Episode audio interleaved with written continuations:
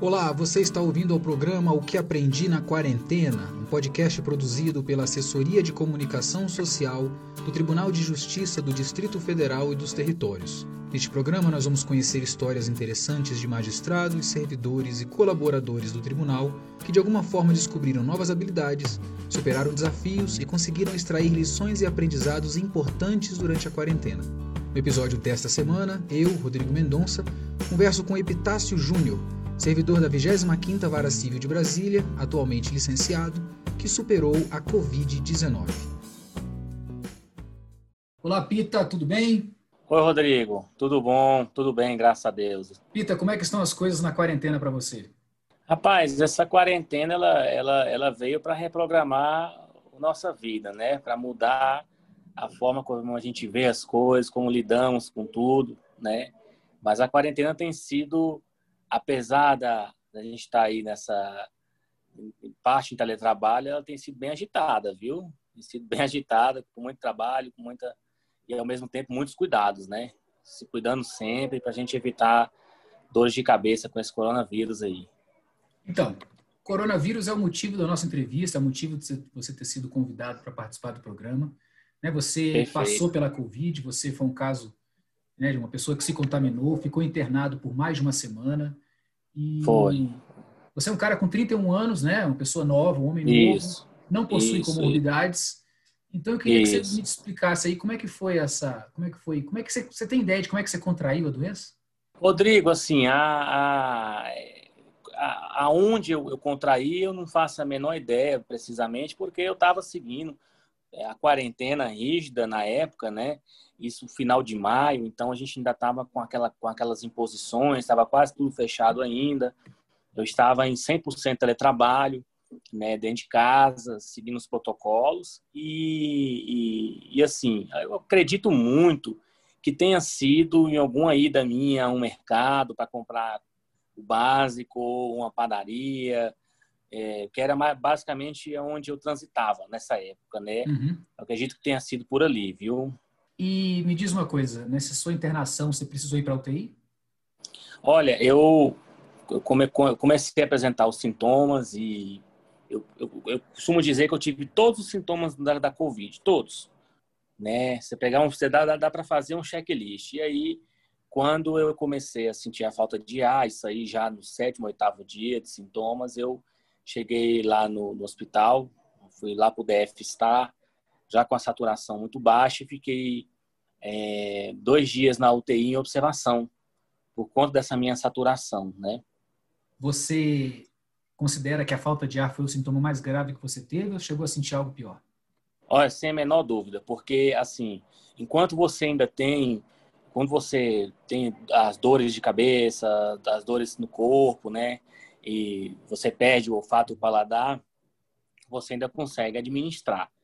Né? Mas no momento que eu comecei a sentir a falta de ar, foi onde eu vi a gravidade da doença, porque eu não conseguia, para você ter ideia, a título de exemplo, dar é, cinco passos dentro de casa, que eu, meu coração acelerava muito e parecia não, que eu é... tinha feito uma corrida de 10 quilômetros. Isso é muita sabe? coisa. Era uma coisa assim.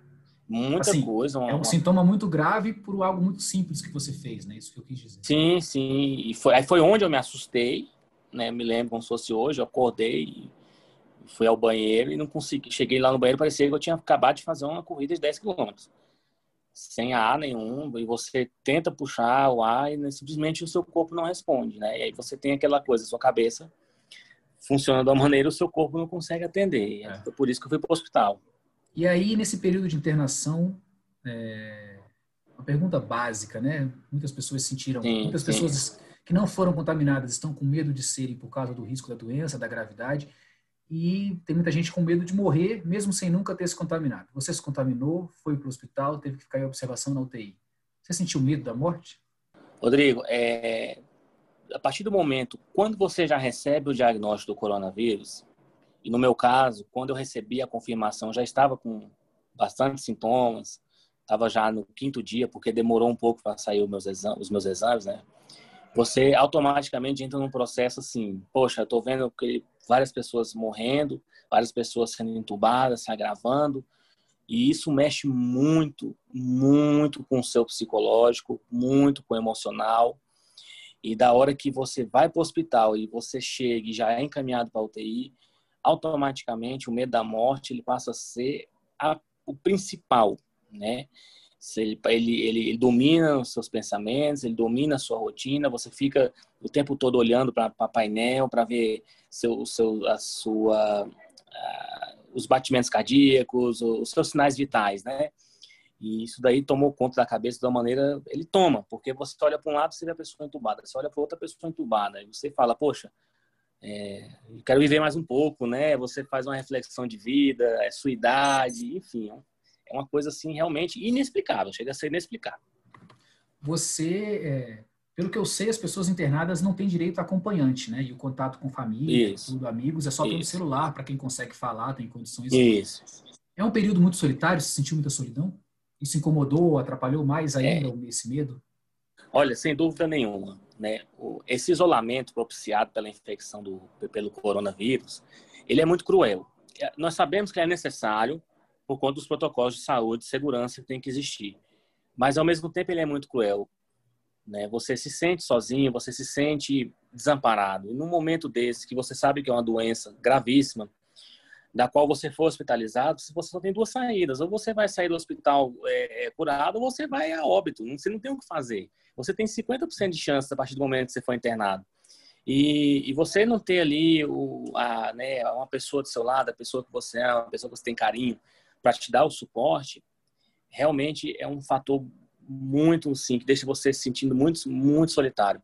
Apesar de ter o contato no celular, você eu fazia algumas videochamadas quando era possível, algumas ligações, mas o contato, é, ainda que pelo celular, jamais substituirá, jamais, o contato que você tem uma pessoa ali ao seu lado num momento tão difícil. Mas aí mesmo que a distância, quais, quais foram seus, qual foi o seu maior suporte?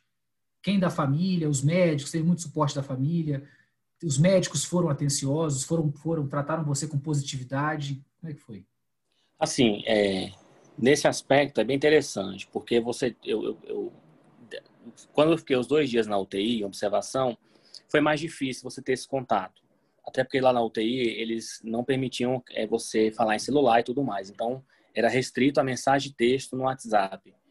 Mas depois que eu fui para o quarto, que eu terminei meu tratamento lá no quarto, internado, eu já tive essa disposição. E os médicos também, eles transmitem um otimismo, eles o tempo todo são positivos, os enfermeiros, os profissionais da saúde que estão envolvidos, técnico de enfermagem, fisioterapeuta, o tempo todo eles transmitem uma mensagem tentando acalentar, né? Dando um, tentando tranquilizar de que é uma, é uma fase que será superada.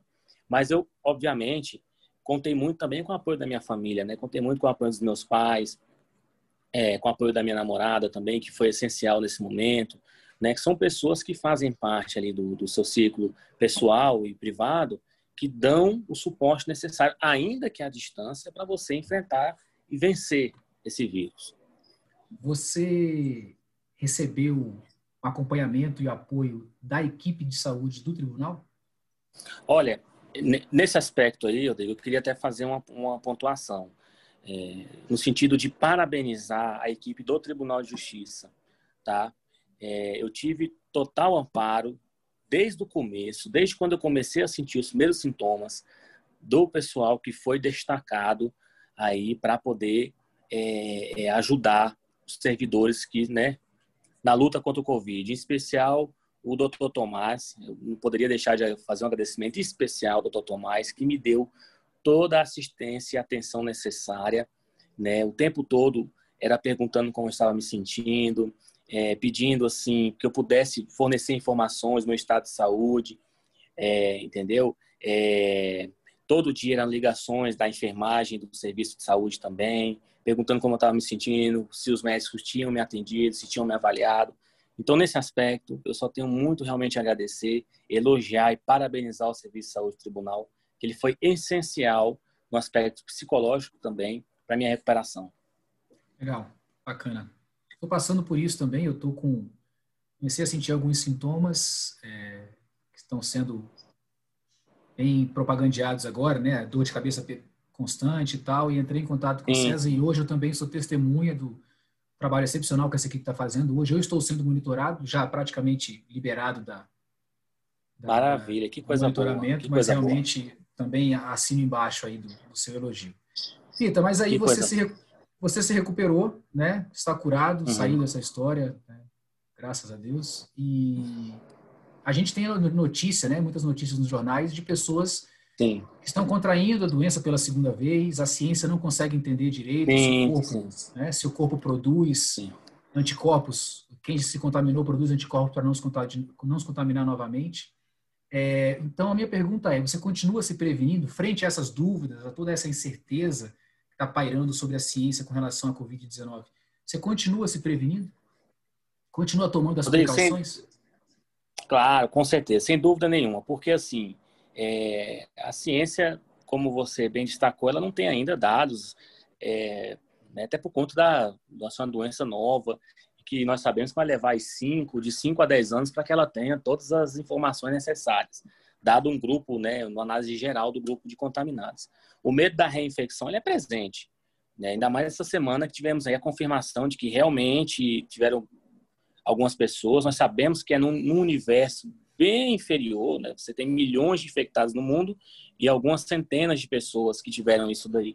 Mas continua adotando todas as precauções, sempre com o uso da máscara, até porque também é obrigatória por lei, né? Você tem que utilizar, sempre higienizando as mãos, os locais, quando eu vou fazer uma refeição, quando eu vou, né? enfim, tomando todos os cuidados, mantendo a distância. Se eu estou no mercado e eu vejo que o mercado está muito cheio, ou a padaria, ou o comércio, eu não entro, prefiro voltar em outro dia, no horário que eu sei que não estará cheio, porque nós não podemos, como diz o velho ditado, dar sorte ao azar. Né? Eu não quero ser aquele 1% que se recontamina. É. E até que tenhamos uma vacina que seja provadamente eficaz, nós temos que redobrar os nossos cuidados, independente de, de já ter contraído o coronavírus ou não. É assim que eu penso. Né? Legal, uma boa mensagem sua, inclusive, para as pessoas. Pita, para finalizar nossa conversa, eu queria saber como é que você sai disso tudo, como é que é, que tipo de aprendizado você teve com toda essa experiência, o que, que você aprendeu com tudo pelo qual você passou. Olha, é, eu saio, eu, eu, e isso é uma experiência que eu compartilhei com, com, com, outras pessoas que tiveram internação, que tiveram internado que nem eu, a gente sai mudado, sabe? A gente sai modificado, Rodrigo. Depois que você passa por, uma, por um processo desse, no qual você lida é, contra a morte, porque é, essa, é esse o pensamento que você tem, você tem muito medo de virar um número, uma estatística ruim, né? E ser lembrado apenas como um número dentro, infelizmente, do que várias famílias têm passado, eu saio fortalecido desse processo. Eu saí fortalecido, eu saí mais humano, eu posso dizer para você que a gente sai mais paciente, mais observador, sabe? E é claro, Rodrigo, não poderia deixar de citar também muito grato a Deus, porque como religioso que eu sou, eu sei que isso também é muito importante na nossa vida. Falo por mim, né, em respeito à crença de todos, obviamente, mas a gente sai muito mais reflexivo e consciente do nosso papel, sabe, enquanto ser humano, enquanto cidadão, né, enquanto servidor, e valorizar as pequenas coisas e principalmente, Rodrigo, as pessoas que nos amam. Né? O nosso cotidiano, às vezes, a nossa vida diária, a nossa rotina, ela faz com que esqueçamos as pessoas que gostam da gente, de dar um abraço, de mandar um oi no WhatsApp, de mandar um áudio carinhoso, por conta da rotina. E o corona, eu acho que ele veio para isso também. Ele veio para nos reensinar o tanto que nós precisamos dar valor àquelas pessoas que nos amam, que prezam pelo nosso bem. Porque numa hora que chega numa situação dessa, você sente falta de cada um. Isso eu garanto. Pida, você quer deixar alguma mensagem, algum recado para os nossos ouvintes? Olha, o recado que eu deixo, a mensagem, é, é de confiança. Eu deixo uma mensagem de, de, que as pessoas sejam fortes. Nós sabemos que é um vírus que ele tem uma, uma letalidade, é, e tem trazido muito sofrimento a várias e várias famílias em todo o mundo. Mas eu quero dizer que jamais podemos desistir, jamais podemos deixar de acreditar de que temos totais condições de vencer essa pandemia. E a mensagem também que eu deixo é que se cuidem, usem a máscara, passem o álcool em gel, lavem as mãos, tomem as precauções, independente de já ter o coronavírus ou não, se cuidem e passem também a cuidar das pessoas que vocês amam, né? Os seus avós, os seus pais, os seus irmãos, a esposa, a namorada, seja qual for, né? Dê valor a essas pessoas e tenham fé, tenham fé de que em breve a ciência vai entregar um resultado, tenho certeza disso, uma vacina, um medicamento, nós vamos superar essa fase. Peter, te agradeço demais a participação, a sua disponibilidade em compartilhar a sua experiência com, com a gente. É, te desejo sorte, né, saúde agora nessa continuidade da, Muito obrigado. da caminhada. Te parabenizar, né, você, vamos chamar de vencedor, aquelas pessoas que se curaram da Covid. E, muito obrigado. Mais uma, vez, mais uma vez, muito obrigado pela sua participação e tudo de bom para você. Muito obrigado, viu, pela oportunidade. Que Deus nos abençoe. Boa tarde. Tchau, tchau. Tchau, tchau. Muito bem, essa foi nossa entrevista com Epitácio Júnior, que falou um pouquinho pra gente sobre o seu aprendizado ao vencer a Covid-19. Se você também viveu uma experiência enriquecedora nesse período da quarentena e quer compartilhar com os ouvintes, entre em contato com a equipe da CS pelo e-mail comunica.tjdft.jus.br. Para nós será um prazer enorme ter essa conversa com você. Produção de Michele Simões e Sandra Bessel, apresentação e edição de Rodrigo Mendonça e coordenação geral de Adila Bassu e Tatiane Tonellini, este foi mais um episódio do programa O que Aprendi na Quarentena. Obrigado pela sua audiência e até o nosso próximo encontro.